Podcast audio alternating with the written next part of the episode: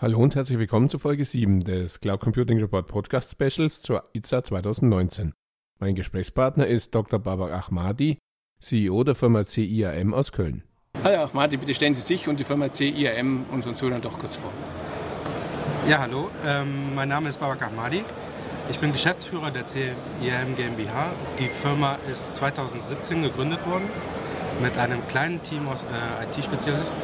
Ähm, inzwischen sind wir um die 20 Personen, mhm. äh, 20 Mitarbeiter äh, mit Standorten in Hamburg, Köln und bald auch Nürnberg. Ähm, und ja, haben die Vision, äh, IRM dem Mittelstand nahezubringen. Sie stellen hier auf der IZA zwei neue IRM-Lösungen vor. Können Sie uns die kurz einmal beschreiben? Das ist zum einen MyCamp als Managed Service. MyCamp mhm. heißt unser IRM-Produkt.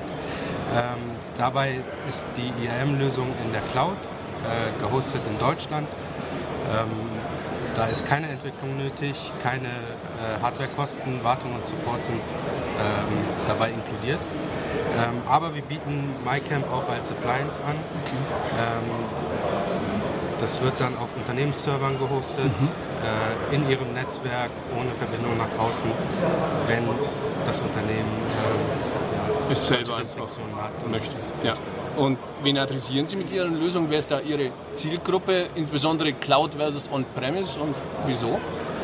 Also unsere generelle Zielgruppe, hm. das sind, äh, ist der Mittelstand. Okay. Dazu zählen wir ähm, ja, Unternehmen ungefähr ab 200 Mitarbeitern, weil es da betriebswirtschaftlich sinnvoll hm. wird, IAM-Lösungen zu nutzen, bis hoch zu vielen tausend Mitarbeitern. Mhm gerade der Mittelstand hat halt das Problem, dass IAM-Lösungen im Moment sehr teuer sind, sehr aufwendig sind, die Entwicklung und die Einsatzphase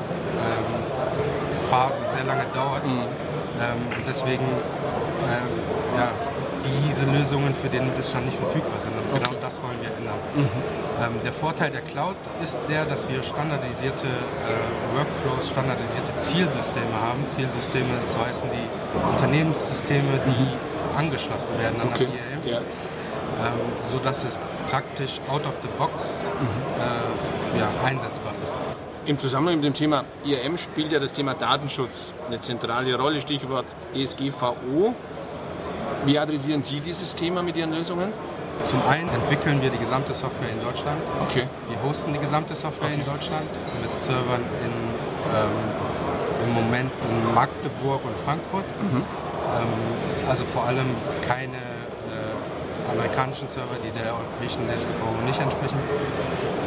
Ähm, die DSGVO empfiehlt aber auch ausdrücklich die äh, Nutzung eines IAM-Systems. Mhm. Das hat den Vorteil, dass die gesamten ähm, Protokollierungs- und Audit-Richtlinien äh, mit einem IAM automatisch eingehalten werden. Ich weiß zu jedem Zeitpunkt, welcher Mitarbeiter hat welche Rechte und welche Rollen besessen, von wem wurden sie ihm erteilt. Und somit kann ich auch den Missbrauch, ähm, ja, den Missbrauch verhindern. Mhm. Aber sollte so ein Fall mal auftreten, habe ich auch alle äh, Zustände der Vergangenheit protokolliert. Mhm. Ja, Sie sprachen das Thema ja Made in Germany schon an. Ich habe auch auf Ihrer Webseite gesehen, Sie nennen sich oder Ihre Lösung ja auch IT Made in Germany. Also ist dieser Slogan Made in Germany für Ihr Business sehr wichtig? Der ist sehr wichtig, weil ähm, Made in Germany in Deutschland, aber eigentlich auch international sehr viel Vertrauen hervorruft. Okay. Es ist aber auch kein, kein Slogan, sondern wir leben das halt. Ja. Die gesamte Software wird in Deutschland mhm. entwickelt. Mhm.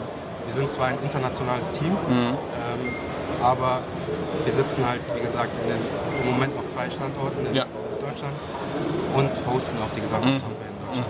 Mhm. mhm. Ja, dann lassen wir uns abschließend noch einen gemeinsamen Blick in die Kristallkugel werfen. Das Thema Identity und Access Management wird Unternehmen ja sich auch weiter beschäftigen. Sie sprachen es ja schon an, für viele Unternehmen wird es ja mit solchen Angeboten wie den Ihrem überhaupt erstmal richtig relevant. Wie fällt ja Ihre Prognose aus und welche Rolle möchte CIM dabei zukünftig spielen? Ähm, wie Sie schon gesagt haben, IAM wird immer wichtiger werden. Ja. Ähm, nicht nur, äh,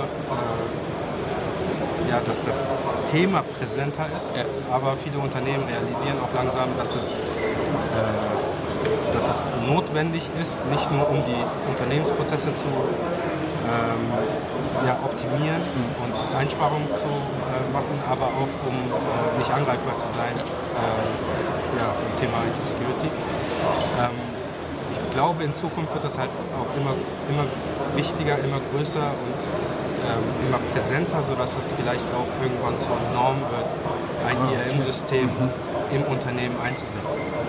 Diese äh, ja, manuellen Tätigkeiten abzuschaffen, die dann auch öfter mehr Probleme verursachen, als sie nutzen. Also lösen, ja. ja. Ja, eine spannende, spannende Situation und bin gespannt, wie das auch für Sie weitergeht. Herzlichen Dank fürs Gespräch. Ja, vielen Dank für die Gesellschaft.